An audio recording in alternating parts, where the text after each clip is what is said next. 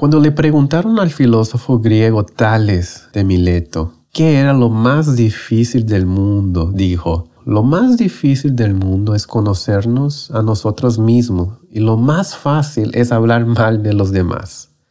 Probablemente todos estamos entrando en el año 2021 con la convicción de que este año será mejor que el que pasó.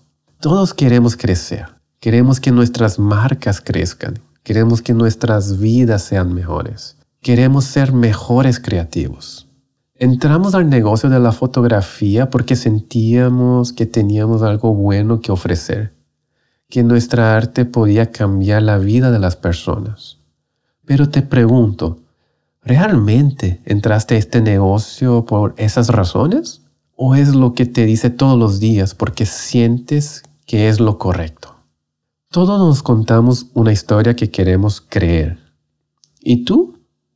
¿Qué historias te cuentas? Bienvenidos al segundo episodio del podcast de Be Here Project, el negocio de la creatividad. Hola chicos, ¿qué tal? Espero que estén pasando bien este 2021, pero antes les recuerdo para mantenerse actualizados con este nuevo podcast de Be Here Project, suscriban en su plataforma de podcast favorita, sea Spotify, Apple Podcasts, Google Podcasts o en cualquier otra plataforma en lo que escuchen. Estaremos subiendo nuevos episodios cada semana y también lo anunciaremos a través de nuestra cuenta de Instagram Be Here Project. Si ya son parte de nuestro grupo privado en Facebook, bienvenidos a este nuevo proyecto. Espero que este formato agregue valor a lo que ya hemos hablado en el grupo, que respondamos todas sus dudas sobre el negocio de la creatividad y formularemos algunas nuevas. El día de hoy quiero preguntarte, ¿qué historia te cuentas? Y una vez más me acompaña Oriana para que hablemos de ese tema. ¿Qué tal Oriana? ¿Cómo estás? Hola Tai, ¿cómo estás? ¿Yo bien? Todo bien. Qué bueno. Oye, antes de empezar, eh, hay un movimiento nuevo, ¿no? Esa, esa app de Clubhouse. ¿Has entrado? ¿Cómo te has sentido ahí? Entré porque tú me mandaste una invitación. Sí. Gracias, Tae. sí, ya entré y, y siento que es como la vuelta a los a los chat rooms estos de cuando empezamos a usar internet hace muchísimo tiempo, los foros de, ¿sabes?, de historias que había por ahí, de, en fin, los foros. Así me siento usando Clubhouse y está bien divertido. Sí, es interesante, ¿no? Yo, yo, yo al principio, así como estoy haciendo podcast, me da un poco, todavía no estoy como que natural en mi ambiente natural. Yo pensé que iba a ser un poco difícil hablar en voz, ¿no? Así con un grupo bastante grande a veces, pero se siente que es muy natural. Yo creo que esa conexión, porque a veces cuando escribimos en internet no sabemos el tono de la persona. Totalmente. Pero ahí se, se ve así como un respeto mayor, ¿no? A las opiniones. Sí, fíjate que por lo menos la conversación en la que entré hoy, donde estaba como, no sé, como 15 fotógrafos de, de la industria aquí en México, estaban hablando de temas de precios, ¿no? De qué precios pones a tu, a tu marca, a tus servicios, etc. Y siento que este tipo de, de conversaciones las hemos tenido en el grupo de Bigger Project en Facebook, pero siento que se tornan de manera diferente porque es lo que tú dices, cuando tú lees y cuando escribes no estás pensando en el tono que lo está diciendo la otra persona. Entonces aquí la conversación fluía muy bien porque todo el mundo lo estaba diciendo como muy honestamente, ¿no? Como que, oye, mira, de repente no estoy de acuerdo con lo que estás diciendo, pero por esto, por esto y por esto. Y es como, ah, pues bien, ¿no? O sea, y eso es lo que me gusta de esta nueva plataforma. Sí, sí, definitivamente yo creo que es una nueva plataforma, a ver a dónde nos lleva, pero definitivamente estábamos hablando, ¿no? Hay que llevar este podcast en un formato un poco más en vivo al Clubhouse, así chicos, esperen próximamente cuando la hacemos, probablemente ya vamos a anunciar, pero vamos a estar ahí en el Clubhouse ahí. Cada vez que saquemos un episodio, creo que estaría cool hacer como una discusión, entre comillas, el tema que hablamos en el episodio, pero hacerlo en Clubhouse. Entonces allí que se unan nuestros amigos fotógrafos y toda la gente que se quiera unir y hacemos la conversación más amplia, ¿no? Perfecto. Una pregunta, Oriana. Cuando tú eras niña, ¿tú recuerdas Cuando te preguntaban, ¿qué quieres ser cuando crezca? ¿Qué es lo que respondías? Yo quería hacer dos cosas. Probablemente quería ser, eh, realmente lo que yo quería hacer era escritora. Ok. Y probablemente eso era lo que yo decía cuando, cuando era chiquita. ¿Qué quiero hacer cuando sea grande? Quiero ser escritora. ¿Tú recuerdas a qué edad tenías cuando tú hiciste escritora? Porque siento que escritora es algo un poquito más grande, como, ¿no? Como que de... No, yo era una niña muy precoz. no sé que era una genia a los siete años. Oh, yo quiero escribir libros.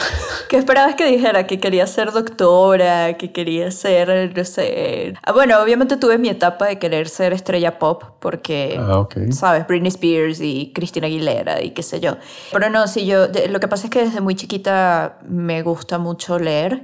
Entonces yo pasaba todo mi tiempo leyendo cuando era pequeña y eso me hacía querer escribir también. Ok. Entonces es por eso lo respondía, pero sí. ¿O es la historia que tú cuentas hoy para justificar tu proceso? ¿Eh? Ah, puede ser.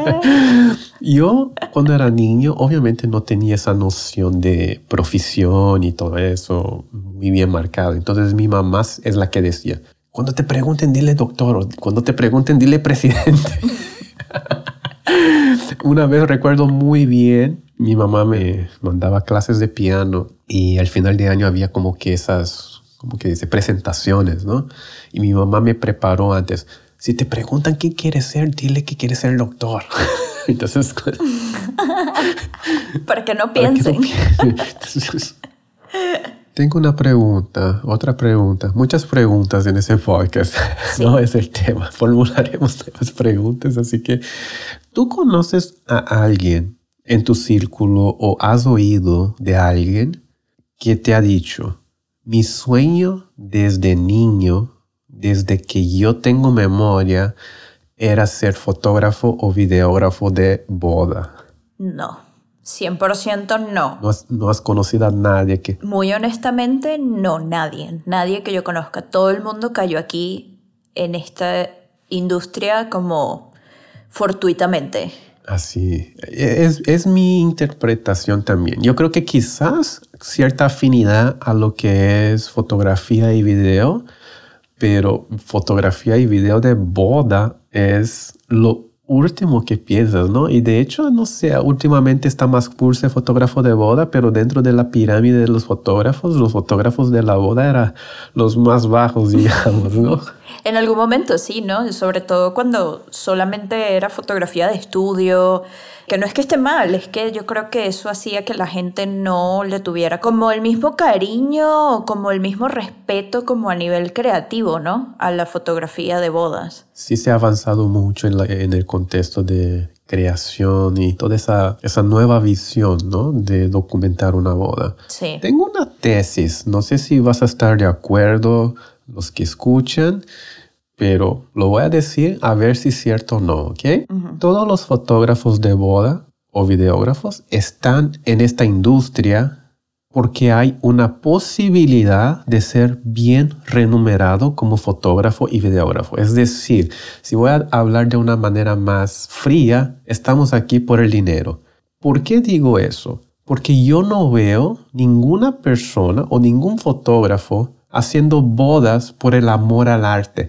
Toda mi vida quiero hacer boda porque yo simplemente amo hacer las bodas los fines de semana y, y no puedo, quiero hacer todas las bodas, quiero siempre estar haciendo bodas. No sé si ha conocido a alguien así. Claro que tenemos esa pasión hacia conectar con la gente y todo lo que involucra fuera de documentar la boda, pero no sé, ¿cómo, cómo sientes sobre eso tú, Oriana? ¿Cómo es tu, esa pasión con las bodas? Fíjate que cuando yo empecé en esta área de las bodas, yo me acuerdo cuando yo estaba en Venezuela que ya yo estaba en el área de producción audiovisual. Yo estudié cine en Venezuela y luego trabajaba en una pequeña casa productora con mis amigos en mi ciudad.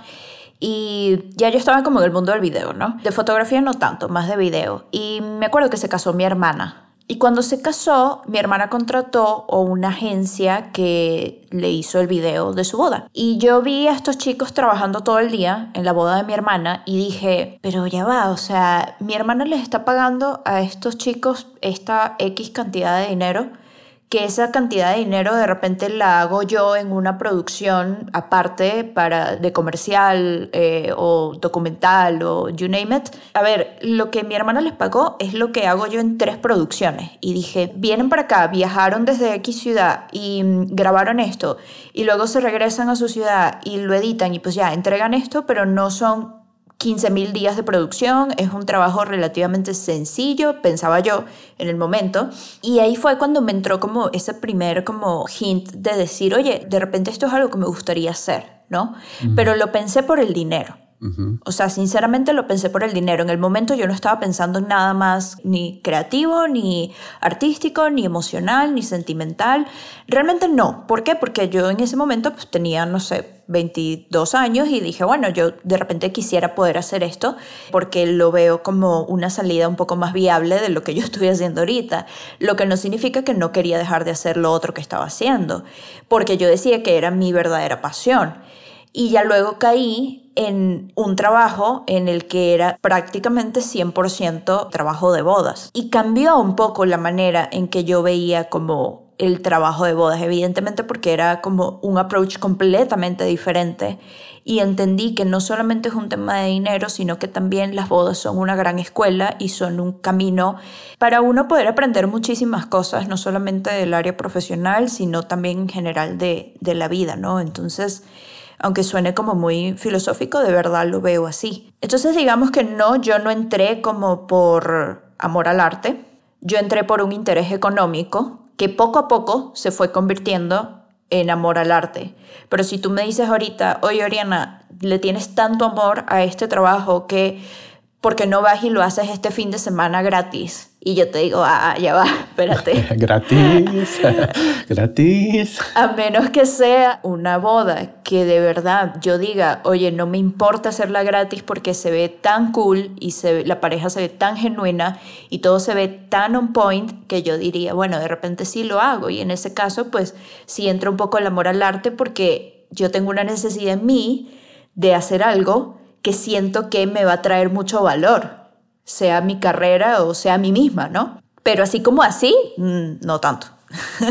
Sí, yo creo que es muy parecido. La historia mía, yo estaba en el mundo corporativo, conocí a Cari y lo que hicimos es, nos gusta mucho viajar. Entonces, automáticamente la fotografía vino en un, como algo natural. Ah, queremos documentar nuestros viajes, queremos capturar mejor o aprender un poquito de la técnica para poder, ¿no? A compilar mejores imágenes y todo eso, ¿no? Porque no soy una persona súper artista, pero me gusta el arte, entonces qué mejor que hacer una pequeña creación de memorias y, y poner ahí un poquito de composición. Ahora, sí. yo creo que un punto, un punto de cambio fue cuando Cari empezó a trabajar de arquitectura en un despacho. Lo que pasó fue yo vi lo que ganaba al mes y comparé con lo que podría ser un potencial de business si ella desarrollara un poco más la técnica de la fotografía y entrar haciendo eh, retratos de fin de semana, bautizos o fotos de familia o hasta boda no llegué a pensar. Yo pensé, ah, vamos a hacer un side de, de retratos y todo eso. Y yo creo que fue ese proceso. Y cuando vimos que el mundo de la boda, dije, ok, eso, eso están cobrando los fotógrafos. Y comparaba con el sueldo de Karina, que no, eh, la carrera de arquitectura también es muy noble, solamente va a tardar muchos años, ¿no? Es un proceso largo, ¿no? Sí. Pero inmediatamente dije, ¿por qué no intentas eso, no? Entonces yo creo que fue como que un cambio entramos a la boa porque nos gustaba hacer fotos, nos gustaba el contacto con la gente, no estábamos tan preocupados con el dinero, pero sí con la posibilidad de que si hacemos eso bien, quizás en algún día como un sueño, quizás podríamos dedicar eso 100% y yo poder salir del corporativo, ¿no? Y esa fue la transición y ya pasaron 10 años y aquí estamos haciendo un podcast sobre eso. Sí.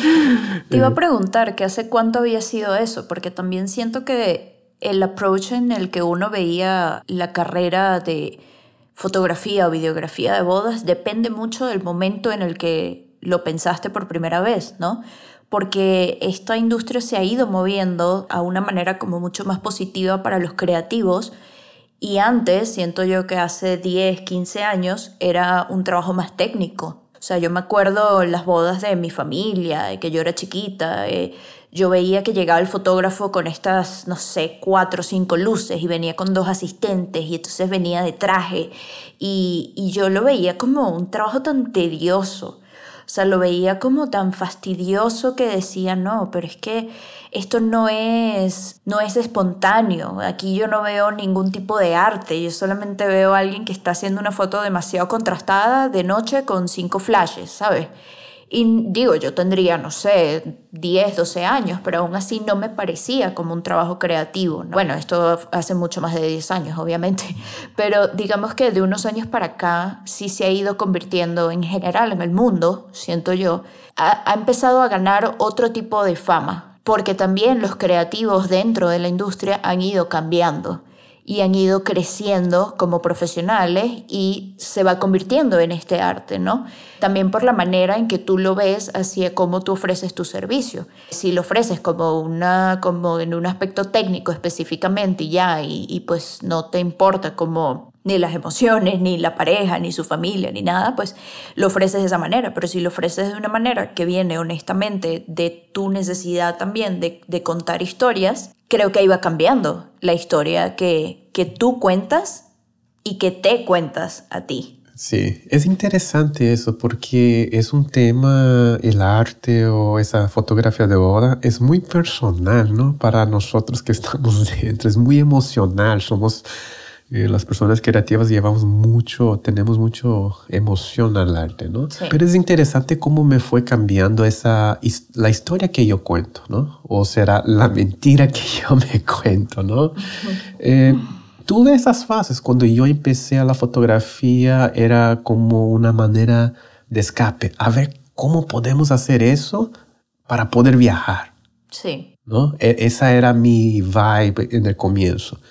Después de agarrar un poco más de experiencia y, y eso, llegó la fase emocional de, wow, conexión con las parejas, todas esas emociones que pasan en la boda. Hasta tenía una historia, por ejemplo, una de las primeras bodas que, que hice eh, fue una boda muy raw porque la, la- la chica hizo la boda en su, en su patio de su casa y no era una casa así, digamos, muy fancy, ¿no? Y en el día de hablar con la, con la novia, uno, eh, para cerrar el contrato, nos dice, mira chicos, la verdad, esos últimos seis meses fueron un roller coaster para mí porque mi mamá tiene cáncer y los doctores siempre decían tres meses de vida y después recuperaba. Y después daban, ok, ahora va a ser dos meses y recuperaba. Entonces era como siempre estar preparando para la muerte de mamá.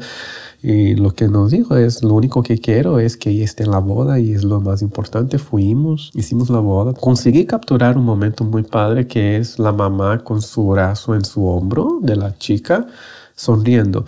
Obviamente fue como que una introducción a esos, esas pequeñas historias que pasan en la boda, donde uno se va contando y la historia que me contaba era, Tai, tú tienes una función muy importante porque tú vas a capturar las memorias, la manera que ellos van a recordar su, uno de los días más felices de su vida va a ser sí. Tú eres responsable. No solo eso, tú eres responsable por el legado que esa pareja va a dejar a sus hijos, la documentación de quién es quién en su familia. También tienes esa responsabilidad. Yo creo que todos tenemos como un turning point en las bodas donde de repente te empiezas a involucrar emocionalmente. Y creo que a las personas que no les pasa eso, que nunca lo ven de esa manera porque sienten que siempre tienen que tener como una barrera entre ellos y lo que está pasando en la boda, porque bueno, al final del día esto no es lo que yo quiero hacer para toda la vida, esto es simplemente un trabajo como de paso, esto yo no, yo no me quiero involucrar, eso nunca les va a llegar, ¿no? Ese momento nunca les va a llegar. Pero yo creo que también depende como de, de qué tipo de creativo quieres ser tú ¿Qué tipo de creador, más que de creativo, qué tipo de creador quieres ser tú? Tú quieres crear algo que, un producto, así sea un producto, ¿no? Algo que tú estás vendiendo, pero quieres crear algo que pase por debajo de la mesa o tú quieres crear algo que impacte de alguna manera la vida de las personas.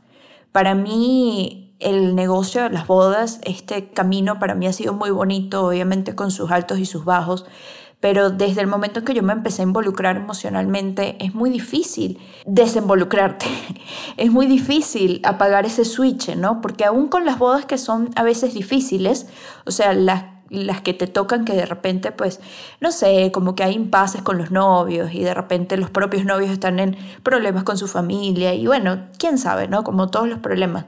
Aún así, a mí me cuesta no involucrarme emocionalmente, porque si no me involucro en el sentido de que, oye, qué tristeza que está pasando esto en esta boda, qué tristeza que no están viviendo su día de esta manera, o qué tristeza que de repente este novio que se ve como una persona medio difícil se casó con esta novia que se ve tan dulce, o al revés, o como sea, ¿no? Entonces ya ahí tú estás aportando de lo que tú sientes, de cómo tú ves el mundo a esos novios y a, esa, y esa boda en general. Entonces, a menos que uno sea de piedra, de verdad de piedra, y que no te importe nada, yo creo que siempre va a estar como ese factor, ¿no? Sentimental un poco. Así es. Es interesante eso porque te voy a contar ahora un poquito de esa transición. No es que no siento todavía esa emoción, esa conexión con las parejas, pero era un pensamiento quizás peligroso creativamente para mí. Sí. Por ejemplo, llegué a una fase, Oriana, que estaba muy cómodo. Tenía las bodas locales, cobraba lo mismo, conectaba demasiado así con las parejas, eran casi, casi así mejores amigos todos los fines de semana. El típico, hacía esa conexión, esa, esa entrega, ¿no? 100%. Pero sabe una cosa, yo haciendo eso, como que justificaba mi falta de crecimiento visual creativo. Es decir, ¿por qué mis bodas no están siendo publicadas si tengo tanta emoción aquí? ¿Por qué las parejas no me quieren pagar más? Y mira lo que estoy creando, estoy creando aquí, los papás llorando, mira, no quieren pagar por eso. Como que quizás la historia que empecé a contar quizás ya empezó a ser, digo, no que voy a devaluar la emoción y todo eso, claro. pero me llevaba un lugar cómodo, porque todo era justificable. Ah, ¿por qué no ganas dinero? Ah, no, pero lo importante es la emoción. Ah, ¿por qué no, no haces fotos un poquito así como que con una composición, quizás un poquito? No, no, no, no, eso no es importante, lo importante es la emoción. Sí, agarrar el momento ya, no importa cómo se agarre. Agarrar el momento, eso es lo importante, ¿no? que sea, ¿no? Entonces, eso podría sostener porque todavía no estaba casado, no tenía hijos, entonces al amor a arte, lo que digo, se pagaba bien, entonces era suficiente para sobrevivir y aparte sobrevivir y vivir bien, pero yo creo que esa, esa historia se fue cambiando un poquito en el momento que nació mi primer hijo. Y eso yo creo que definitivamente hay un shift en tu cabeza. Digo, no sé cuántos papás habrán, pero cuando, cuando ya estaba en el hospital, en el momento que salió mi hijo, es como todos los sentimientos al mismo tiempo. Es decir, toma, ahora es tuyo. Ahora tú vas a cuidarlo hasta que sea un adulto. Solamente y tú. eres responsable.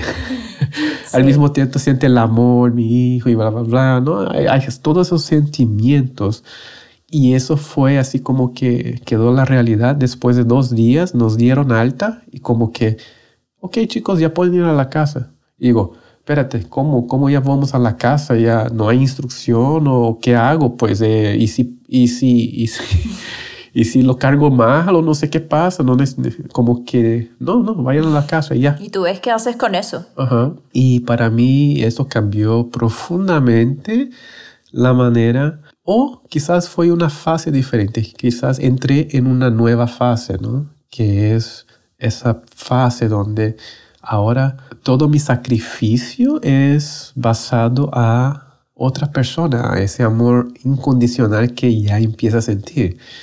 ¿Qué importa yo sentir bien en las bodas, yo ser creativo? Claro que es importante como crecimiento personal, pero lo primero, lo, todo lo que pienso todos los días cuando despierto es, ¿qué puedo hacer yo ¿verdad? para crear un mundo mejor o que mis hijos puedan estar bien o mi familia pueda estar bien?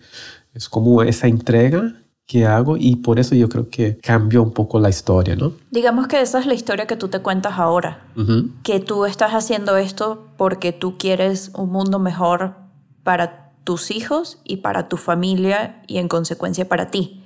Eso es lo que estás haciendo ahora. Sí. Pero para ti un mundo mejor tiene que ver con que tú vas a hacer todo lo posible porque este negocio funcione, para que se mantenga a flote, para que crezca, para que tú le puedas dar a tus hijos todo lo que ellos necesitan y, y más, o te refieres como más a un tema como un poco más íntimo, emocional, personal que, que tienes tú con tu familia, ¿no? O sea, como mientras tú estés bien, mientras tú estés bien, mientras tú estés contento con lo que estás haciendo, tu familia también va a estar bien, ¿no? Porque tú vas a ser una persona saludable para ellos. Así es, son, son un poco la mezcla de los dos. Claro. Sí, por ejemplo, número uno, ¿cómo voy a poder decir a mi hijo que siga sus sueños si yo no estoy siguiendo los míos? Yo no voy a tener ninguna autoridad de decir, Luca, sigue tus sueños, haz lo que realmente te apasiona, cambia, agrega un granito positivo a ese mundo. ¿Cómo voy a poder decir eso si yo no estoy haciendo? Si él me va a ver, papá, pero tú trabajas en el corporativo, quieres explotar lo máximo posible, maximizar los lucros de una empresa, es, es lo que tú haces. Y tú vienes a decirme que siga mis sueños y toda esa plática. Yo no tendría como que eh, la autoridad ni, ni peso para poder decir eso. Entonces cuando digo, ah, ok, porque estoy siguiendo mis sueños, estoy sacrificando ciertas cosas porque yo creo que cuando yo hago eso, mejoro el mundo en el sentido de que voy a estar más en paz conmigo y quizás pueda transmitir esa positividad. Ahora, otro lado también definitivamente quiero construir un negocio sustentable de que yo que me permita hacer lo que yo amo y al mismo tiempo Claro. dar un nivel de vida a mi familia. No es que quiero tener lo mejor del mundo. Pero ¿por qué no? ¿Y por qué no? Sí. O sea, sí, de repente sí puedes tener lo mejor del mundo. O sea, para lo que para ti es lo mejor del mundo, sí lo puedes tener y sí se lo puedes dar a tu familia, porque esto, este tema de seguir tus sueños tiene que valer la pena, ¿no? Así es. O sea, que es como lo que te quería decir ahorita, que tú le puedes decir a Luca, sigue tus sueños, como yo estoy siguiendo los míos, pero entonces tú, cuando sigas tus sueños, tú tienes que hacer que valga la pena. ¿No? O sea, en, en, efecto tienes que seguir tus sueños y que eso dé resultados y que eso te funcione a ti y le funcione a tu familia. Porque si no, pues digamos, hay miles de casos de, de, padres que dicen, no, es que yo fui y seguí mis sueños y la verdad es que pues su familia no está en buenas condiciones porque no supieron ni organizarse ni crear como una base sustentable para su familia. Entonces, por mucho que tú puedas estar siguiendo tus sueños, pues no siempre llegas hasta tu sueño, ¿no? Entonces, una cosa es seguir tus sueños y otra es llegar hasta tus sueños, ¿no? Que haga funcionar, por lo menos, ¿no? Y tocarlos. Ah, sí, exacto. exacto. No, sí, yo creo que eso va a ser totalmente un tema eh, diferente. Yo creo que es un tema que definitivamente vamos a hablar en los próximos episodios, que es el tema del dinero. Uh -huh. Pero definitivamente yo, yo creo que ese proceso me ha enseñado mucho cómo podemos equilibrar todo eso. Y es el mayor dilema mío en este momento, cómo ser productivo, crear o algo que me llene, al mismo tiempo construir un negocio que sea sustentable y también pasar con nuestros seres queridos, pasar tiempo con la familia y poder disfrutar ¿no? de nuestro tiempo limitado aquí en este planeta. Entonces, eh, yo creo que no hay una respuesta y es contextualizada a cada persona. Yo creo que podemos ver como un triángulo y la tensión va a estar jalando hacia el momento que estás viviendo en ese momento. Entonces, podemos decir eso. Yo por lo menos fíjate que yo represento de repente, por ponerle una palabra, lo contrario como a lo que tú estás viviendo ahorita, ¿no? Tú estás casado, eres un padre de familia, tienes hijos, tienes como estas bases que mantener y que seguir creciendo. Y yo estoy soltera, o sea, no estoy casada, no tengo hijos. Básicamente yo soy responsable de mí misma solamente en este momento de mi vida, ¿no?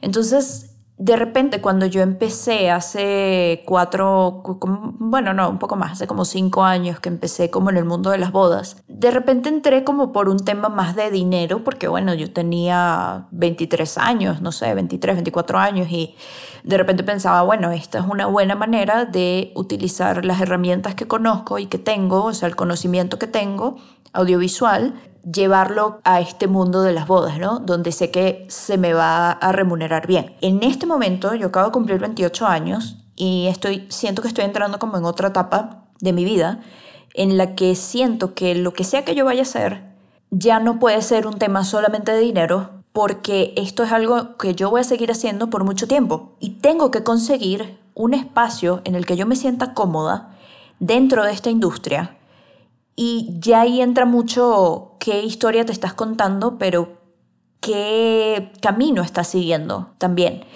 Entonces, de repente yo entré más por el dinero, me estoy quedando en este momento por otra historia diferente. Yo descubrí que a mí sí me gustan mucho las bodas, sí me gusta registrarlas, pero porque va a un tema más allá de que sea una boda o no. Yo tengo cierta fijación con el tema de registrar memorias, ¿no? Que suena muy como tagline de, de, marca de bodas, ¿no? Pero en el caso, en, en, mi caso particular, sí es muy cierto que me gusta registrar las memorias, sea mías, sea de mi familia, sea de mis amigos o sea de todos los clientes que pueda tener. En el mundo de las bodas. Y eso a mí sí me da satisfacción.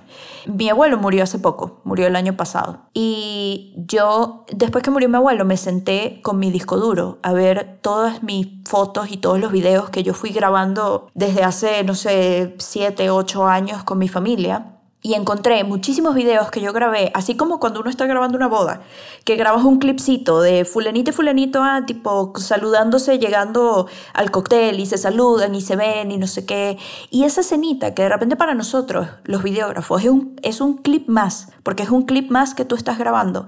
Esa escena, para una persona que acaba de perder a ese familiar o que ya sabe que no lo va a ver más en muchísimo tiempo, eso es oro, Tai es oro. Y cuando yo me senté a ver mi disco duro y vi todos estos videos que yo tenía en mi familia, que yo, bueno, yo soy inmigrante y, no los veo siempre en persona, cuando me puse a ver todo eso dije, claro, es que esto que yo hice para mi familia, de repente lo he hecho para otras 100 familias en todas las bodas que he hecho, y esto es algo que si ellos lo tienen, para ellos va a ser oro. Entonces para mí y fue como un shift, ¿no? De por qué estoy haciendo esto. O sea, sí, siempre va a ser un trabajo, pero cuando empieza a cambiar tu manera de verlo, empiezas a entender, ok, entré por el dinero, voy a crear una base sustentable económica de qué es lo que quiero hacer con este negocio, pero esta es la razón base o la razón como más honesta por la que yo estoy haciendo esto, ¿no? Que si no haces eso, no vas a encontrar nunca un camino por donde seguir. Siempre te vas a seguir perdiendo y te vas a seguir perdiendo y te vas a seguir perdiendo. Entonces tú me dices, no, es que yo quiero seguir haciendo esto porque yo quiero hacer el mundo un lugar mejor para mi familia, para mí y para la gente que quiero. Yo quiero seguir haciendo esto porque yo quiero ser un medio por el que las personas puedan registrar sus memorias. Porque al final del día, queremos seguir contando historias. Y esta es la historia que yo quiero contar. Y sobre todo cuando lo haces en video, siento que tienes una historia con más capas que contar. No, no digo que en fotografía no se haga, pero, pero por lo menos en video tienes, tienes el sonido, que es muy importante, tienes movimiento y tienes profundidad. Y creo que eso le da como un nivel como un poquito más allá, ¿no? ¿Qué tipo de memorias puedes guardar y luego contar? Definitivamente. Eh, y de eso se trata esa jornada en nuestro podcast, es conectar esos puntos. ¿Cómo conectamos nuestra, nuestro, ¿cómo se dice? Nuestro spark, nuestra pasión, quien nos llevó a empezar eso. Y después encontramos esa parte tan emocional y tan emotiva y tan bonita para que eso continúe funcionando necesitamos crear al final del día un negocio que también sea sustentable, porque ¿qué, claro. ¿de qué sirve tener todas esas historias, pero si no puedes mantenerte financieramente para continuar haciendo eso, ¿no? Entonces, yo creo que hay que tener ese equilibrio, intentar, intentar conectar los puntos, y yo creo que no hay mejor época que ser fotógrafo el día de hoy. Yo creo que estamos en la mejor época para ser fotógrafo. Sí, y la razón es, en cuestión de tecnología, eh, hoy una cámara full frame es demasiado accesible. Estamos hablando, si tú vas cinco, una cámara que tiene ya cinco años, ya casi no, no vale casi nada en el mercado y tiene eh, la tecnología de crear imágenes de buena calidad. ¿no? Eh, cada vez más tenemos ese acceso ¿no? Eh, a la tecnología.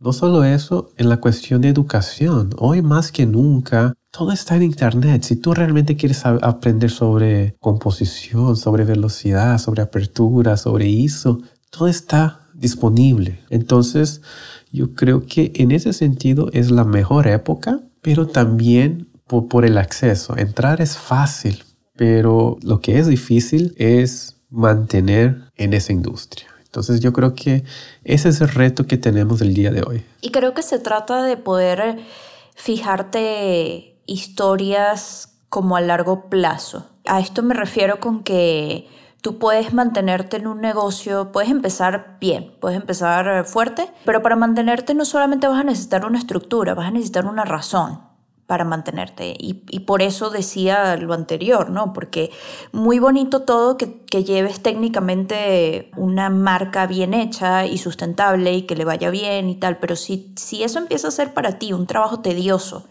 llevar una marca sustentable, económica y ta, ta, ta, ta, ta, ta, ta, ta, al final va a ser lo mismo que si estuvieras trabajando en el corporativo que sientes que no te está dejando nada. Entonces, siempre esos dos puntos tienen que estar muy conectados. Tiene que estar conectada la parte técnica en la que tú sientas que tú tienes un negocio que está funcionando y que le va bien porque tú estás aplicando bien tus herramientas y luego la parte emocional que es que sea la razón por la que tú estás haciendo esto. Yo no creo que un doctor, por ejemplo, quiera ser doctor porque quiere pasar 18 horas seguidas en su oficina, que es un hospital, ¿no? O sea, no creo que un abogado quiera graduarse de leyes porque quiere pasar cuatro días encerrado con otras cinco personas leyendo y leyendo y leyendo contratos y leyes y leyes y leyes. O sea, de verdad, de verdad, de verdad, no creo que esto sea algo que en serio quiera la gente. ¿Por qué lo hacen? Lo hacen por otros motivos. Y esos son los motivos por los que al final del día todos estamos donde estamos. Así es. Incluso, por ejemplo, ingenieros que tienen un trabajo, ingenieros de, muchos tipos, que de repente tienen un trabajo que para nosotros que trabajamos en el área creativa nos puede parecer un poco, eh, ¿sabes? Como un poco fastidioso, un poco tedioso y tal, pero estoy segura que ellos tienen una razón por la que lo están haciendo. Definitivamente, yo creo que el propósito no necesita necesariamente ser algo tan profundo y todo eso, pero mientras tengamos ese propósito, yo creo que es digamos, nuestro, nuestra brújula que nos va a guiar a nuestro norte. Y en esa cuestión yo creo que es demasiado importante tener un poco esa claridad, pero no se preocupen si no encuentran un propósito ahorita, mañana. Yo creo que eso va llegando, ¿verdad? Mientras estás en la jornada y, y va clarificando todo eso. Pero es importante intentar siempre de buscar una razón de por qué estás haciendo eso. Yo creo que eso va a ser la manera más corta y rápida y eficiente de llegar a tu destino, ¿no? Sí, y probablemente tome años. O sea, esto no es fácil. Es como que cuando tienes 17 años que te dicen, bueno, te estás graduando del colegio, tienes que escoger la carrera de lo que vas a hacer por el resto de tu vida. Y tú dices, ¿qué? Y de repente, bueno, la gente que tiene suerte escoge carreras que en efecto, pues sí, las quiere hacer por el resto de su vida, pero no todo el mundo tiene esa suerte. Y esto no es una, esto no es una competencia. ¿no? O sea, la vida en general no es una competencia, o sea, todos estamos en diferentes caminos y, y, a diferentes pasos, entonces yo creo que está bien que de repente tengas como un norte como bastante general y mientras vayas transitando por ese camino, encuentres poco a poco qué es lo que realmente sí quieres hacer y cuál es la historia que te vas a contar, ¿no? ¿Cuál es la historia que ahora sí quieres tanto tú escuchar como contar, pienso yo. Así es. Yo creo que veremos en nuestro último momento, ¿no? Todas esas memorias que vamos a recordar y quizás encerrar, ¿no? De una manera de, wow. Espero que cuando llegue al final tenga esa, ese sentimiento. Wow, ay, quizás no estuvo extraordinario tu vida, pero hiciste bien, hiciste bien. Yo creo que quiero llegar a esa paz, quizás, ¿no? Y una pregunta, ¿qué pasaría si, si fuera mañana tu día?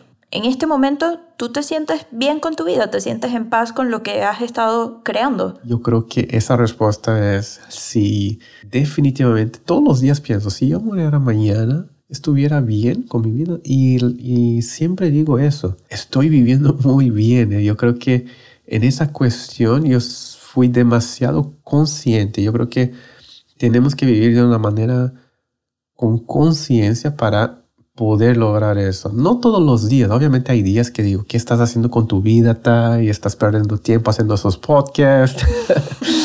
Debería. Ah. Pero, eh, pero al final del día yo creo que a mis 38 años he vivido una vida plena. Y una de las razones es definitivamente la fotografía. Esos últimos 10 años de la fotografía me ha llenado mucho más que los otros 28 años que ha vivido. Entonces, hoy puedo decir que no tengo esos regrets, ¿no? Qué bueno. Y yo creo que además cuando este episodio salga al aire y lo escuche, no sé, digamos que lo escuchan 10 personas en total. Esperemos que no, ¿verdad? Pero digamos que son 10 personas. De repente, unas 3 de esas personas van a tomar esto que nosotros estamos diciendo y pueden empezar a pensar, oye, pero estoy disfrutando esto, esto es realmente lo que quiero hacer, llevo mucho tiempo transitando este camino y todavía no me encuentro, ¿cómo puedo hacer para que esto que yo estoy haciendo se traduzca en, en algo que me traiga a mí, o sea, que traiga valor a mi vida? ¿No? Y yo creo que si esas tres personas que piensan eso encuentran como cierto norte después de escuchar este episodio, creo que ahí también nosotros estamos agregando valor. Esta idea que tú tienes de este podcast está agregando valor a no solamente tu vida, sino la vida de los demás también, de, por lo menos de algunas otras personas también. Entonces, de repente uno piensa, ah, esto que estoy haciendo es como medio, ay, bueno, no sé cuál es el propósito y tal, y será que esto es muy trivial y qué sé yo.